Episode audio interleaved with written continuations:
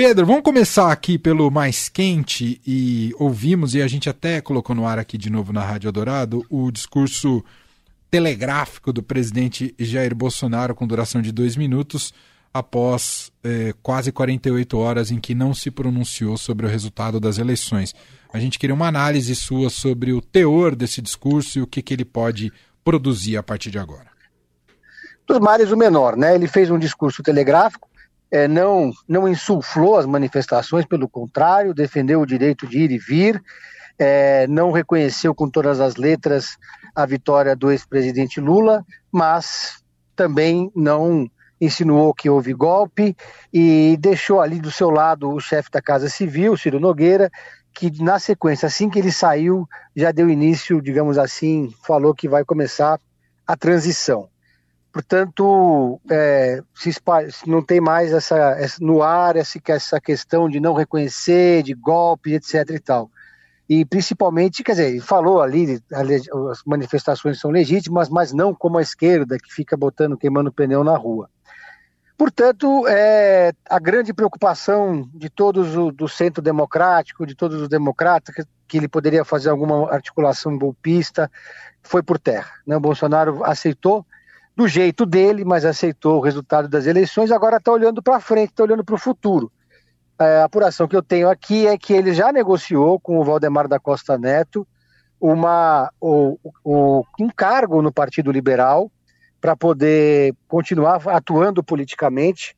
E aí esse cargo, claro, vai ser remunerado, e o partido também vai pagar um advogado para ele, de modo que e, a, o projeto é continuar na vida política, preparando o terreno para tentar voltar em 2026 e fazer um arrasa quarteirão em, pelo Brasil inteiro, tentando eleger prefeitos em 2024.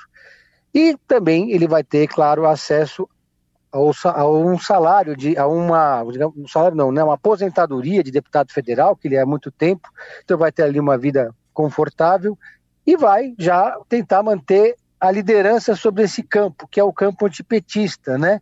Onde vai tentar não perder esse, é, toda essa construção política que ele fez nesse tempo todo.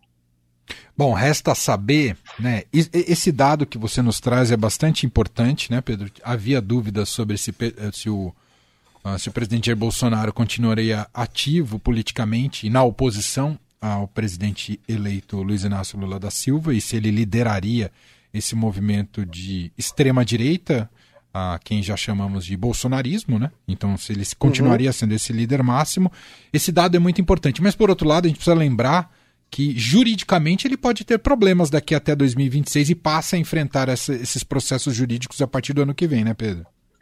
Foi justamente por isso que ele, que ele é, colocou no pacote os advogados, né?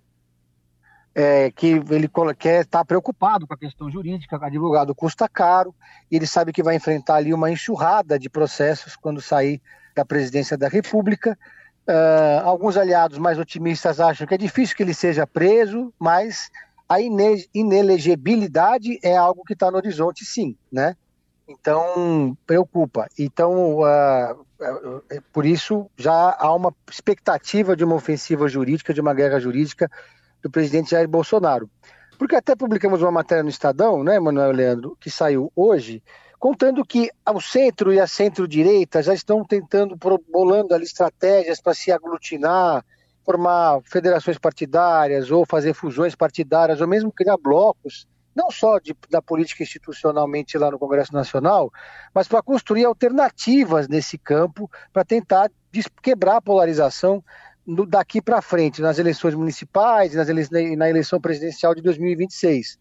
E o que o Bolsonaro quer é justamente o oposto. Ele quer manter a liderança da, dessa direita mais radical, mas também dessa direita mais ampliada que votou nele. Então, a expectativa, pelo menos o que esperam os seus aliados, é que ele mantenha uma certa serenidade para não espantar esse eleitorado e continue ativo, continue na mídia, continue nas redes sociais, continue viajando o Brasil, mantendo a, a narrativa antipetista em alto e bom som. Muito bem, Pedro. Puxando agora para São Paulo, vindo mais localmente. Aqui deve começar em breve a transição entre governos, que tende a ser ali uma coisa mais tranquila e tudo mais. Mas começa em breve porque Tarcísio de Freitas vai viajar para os Estados Unidos, Pedro? Pois é, é inusual, né? É, geralmente, pelo menos todos os governadores, é, de que eu me lembro, eles deixam para tirar essa folga entre o Natal e o Ano Novo. E começam imediatamente, ou no máximo dois ou três dias depois, a transição oficial. É, porque assim você já, é, né, já come, começa o processo. Uhum. O Tarcísio inverteu. O Tarcísio decidiu viajar, ele viaja na noite de hoje, vai para os Estados Unidos, ali para Miami, Orlando com a família. Ele volta na segunda-feira, mas ainda não vai assumir a transição, porque ele vai para Brasília. Ele é funcionário da Câmara, então ele tem que resolver questões burocráticas. A mãe dele também está em Brasília.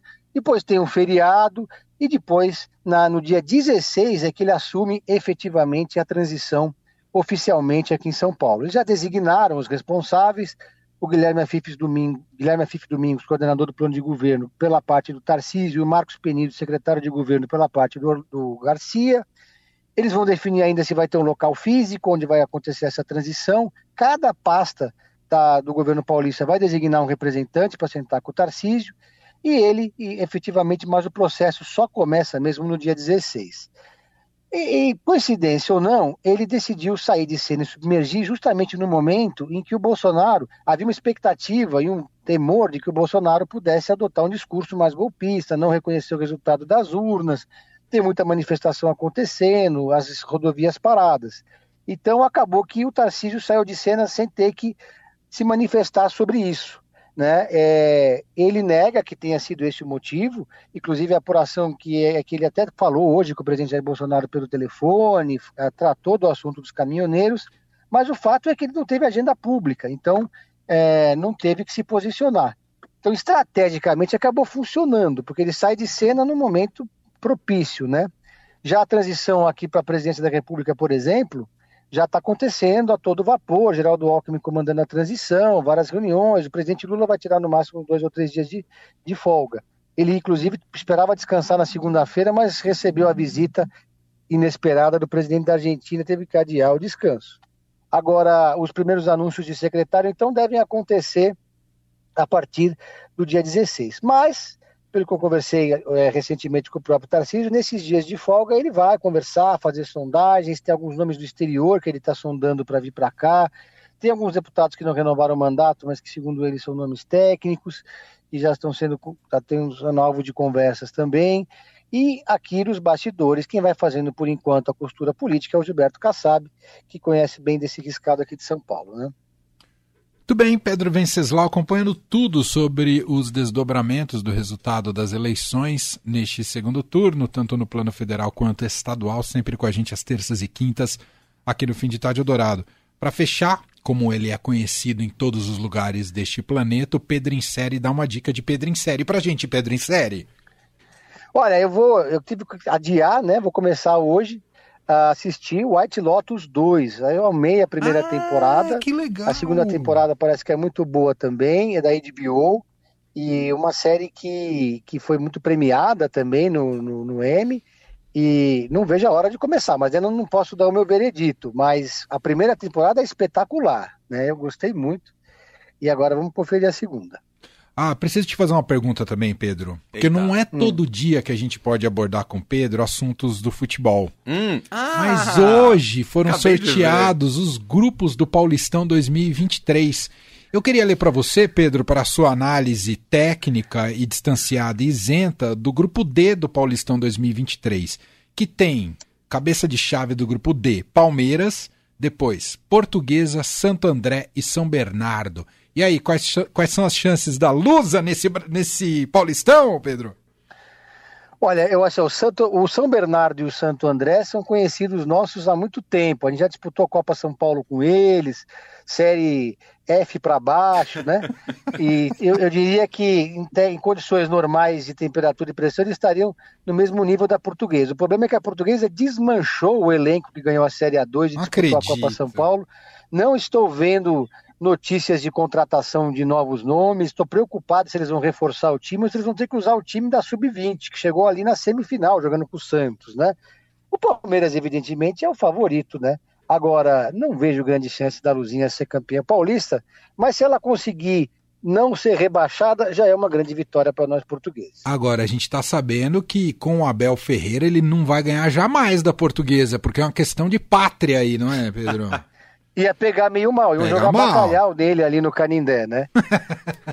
é, é, é, você falou de reformulação do elenco, mas é, pelo menos se o elenco é uma dúvida, tô lendo aqui no Estadão hoje que o Canindé vai passar por reforma, vai ser modernizado, Pedro Venceslau. Vão é, reformar. porque tem um acordo com o Santos, Exatamente, parece, né? é. O Santos vai jogar Mas vários agora... jogos no Canindé e aí vão reformar. Olha só. Então, vai ter banheiros novos, vão ter um placar legal. Agora só falta o time, né? O resto a gente já tem. Bola, campo, bandeirinha, tudo isso a gente tem. Torcida a gente tem também. A Leões da Fabulosa não falta nunca nos Jogos da Portuguesa. Mas esse detalhe que é o time ainda está faltando, né? Agora, você já está convocado desde já a ser nosso setorista de português em 2023 no Paulistão, tá bom, Pedro? Olha, eu não perco nenhum jogo. E a vantagem de torcer para a luz é que a gente não tem esse negócio de sócio torcedor. É só chegar, ficar tomando cerveja e comendo bolinho de bacalhau na adega que tem ali embaixo do lado do, do, da bilheteria e na hora do jogo entrar no estádio.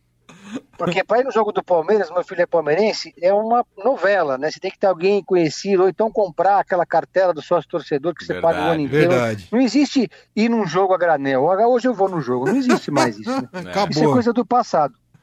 Das vantagens de torcer para o time pequeno é isso. Você pode resolver ir no jogo, de última hora, pega o táxi e vai.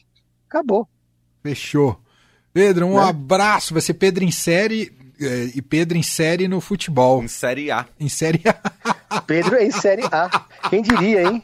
Porque antes era Pedro fora de série, porque a gente está no, no, brasileiro, nós estamos nem na série D, nós estamos fora de série. Maravilhoso. Um abraço, Pedro. Valeu. Valeu.